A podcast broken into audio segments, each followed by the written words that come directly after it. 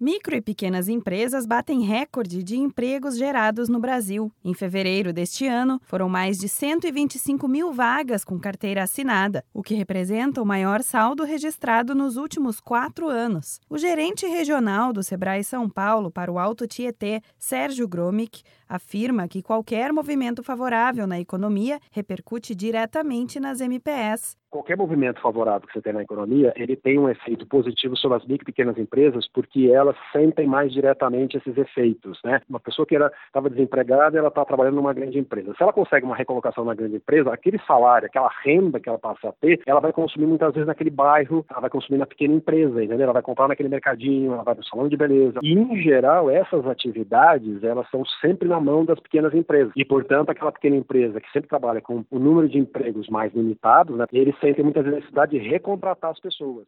Segundo o levantamento do Sebrae Nacional, feito com base em dados do Cadastro Geral de Empregados e Desempregados, o CAGED, o resultado representa mais de 70% do total de vagas abertas no país. O setor de serviços foi o que mais contribuiu para a geração de empregos no mês de fevereiro. Foram mais de 75 mil vagas, com destaque para os segmentos de ensino e imobiliário. Depois, aparece o setor de indústria de transformação, com mais de 53 mil vagas geradas. Sérgio Gromick ressalta que a expectativa para o próximo trimestre é positiva diante do calendário com datas importantes para o varejo. O varejo puxa indústria e puxa serviço, ou seja, nós temos Páscoa, nós temos Dia das Mães em maio e lembrando que nós temos Dia dos Namorados em junho. E essas três datas comemorativas e tradicionais, elas são impulsionadoras da economia. E a expectativa é que esse ano seja melhor do que foi o ano passado, né? Isso que é importante, né? As MPS do estado de São Paulo são as que mais aparecem na lista da pesquisa, com geração de quase 42 mil vagas de emprego